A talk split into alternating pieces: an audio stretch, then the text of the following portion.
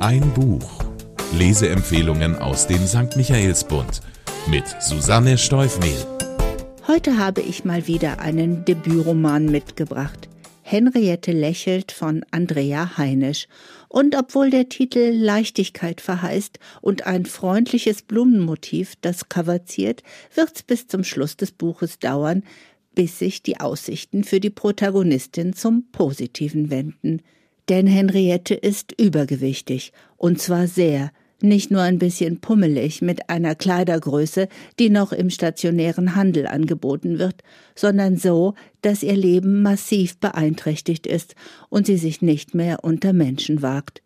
Sie leidet, seelisch und körperlich, und doch drehen sich all ihre Gedanken nur ums Essen, um Nahrungsbeschaffung und ihren Hunger, der sich nicht stillen lässt. Dazu kommen Selbsthass und das Gefühl völliger Wertlosigkeit. Sie arbeitet im Homeoffice und ohne ihre Mutter hätte sie keinen Kontakt zur Außenwelt. Doch es ist gerade die Mutter, die sie in jedem Augenblick an ihren abstoßenden Anblick erinnert. Ein Teufelskreis. Die Handlung. Klickt man sich im TV-Abendprogramm durch die Sender, landet man höchstwahrscheinlich irgendwann einmal bei einer Show, in der extrem übergewichtige Menschen vor laufender Kamera versuchen, ihre überflüssigen Funde loszuwerden. Mir ist dieses Vorführen zutiefst zuwider, und deswegen habe ich mich auch an die Lektüre dieses Buches nur zögerlich gewagt.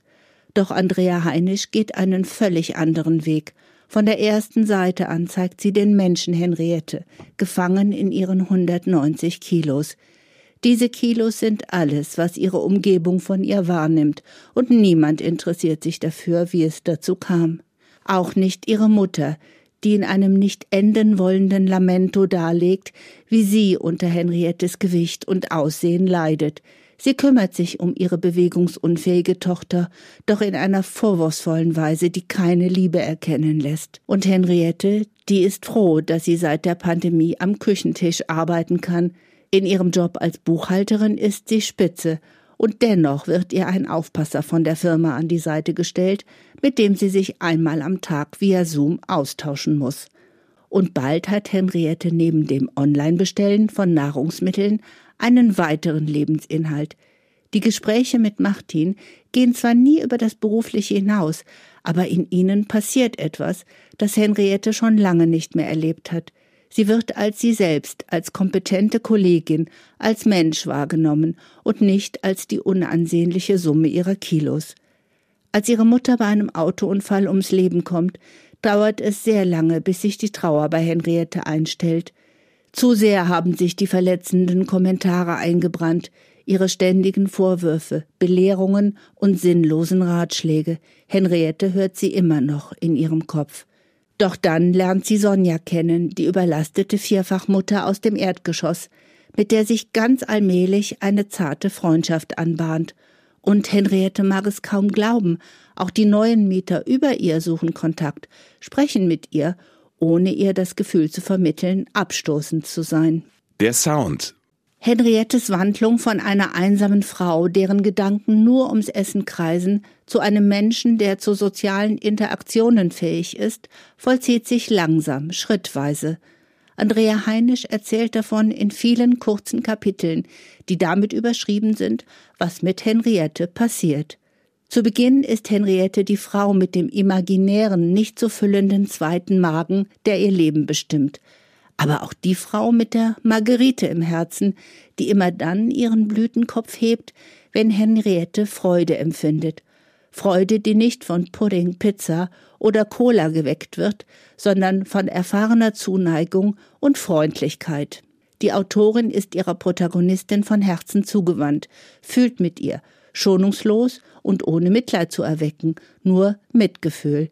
Henriettes Esssucht hat Ursachen, die ihr durchaus bewusst sind, die sie allerdings tief vergraben hat, so tief unter ihren 190 Kilos, dass es lange dauern wird, bis sie sich auf eine Konfrontation damit einlässt.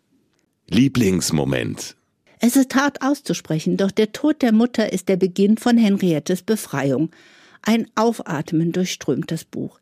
Henriette traut sich sogar aus dem Haus, unternimmt Mikroausflüge, die doch so schwer für sie sind wie das Erklimmen eines Berggipfels. Sie traut sich mehr und mehr zu, sie passt auf Sonjas Baby auf, sie besucht den Nachbarn von oben, sie denkt sogar daran, einen neuen Job anzunehmen, einen, bei dem sie die Wohnung verlassen muss. Und dann, ohne dass sie gemerkt hätte, wie es passiert ist, passt plötzlich eine Faust zwischen ihren Bauch und den Hosenbund. Doch auch das erzählt Andrea Heinisch fast beiläufig, nicht als Meilenstein, sondern als logische Konsequenz aus den Veränderungen in Henriettes Leben. Und an dieser Stelle lächelt auch die Leserin. Für wen? Man muss keine 190 Kilo wiegen, um Empathie für Henriettes Situation zu empfinden. In einer Gesellschaft, die Menschen nach Äußerlichkeiten bewertet und sich von geschönter Internetoptik beeinflussen lässt, erfordert es viel Selbstbewusstsein, mit einem Makel zu leben. Und ist dieser so extrem wie bei Henriette, kann man nachvollziehen, dass sie sich nicht mehr aus dem Haus traut. Esssucht ist eine Krankheit, die den Körper ebenso zerstört wie Alkohol und Drogen, und doch wird sie gesellschaftlich deutlich schärfer getadelt und die Schuld beim Patienten gesucht, der sich nicht im Griff hat. Aber Andrea Heinisch hat kein Anliegenbuch mit Ratgeberattitüde geschrieben, sondern das bewegende Porträt einer Frau, die sich Schritt für Schritt aus ihrer Selbstisolation herauskämpft und dabei Unterstützung von Menschen erfährt, die sie ohne Vorurteile und Bewertung annehmen. Fakten zum Buch. Henriette lächelt ist das erste Buch der 1959 geborenen Österreicherin Andrea Heinisch. Die Autorin studierte Germanistik sowie Geschichte und unterrichtete einige Jahre am Lycée Français in Paris, wo sie auch lebt.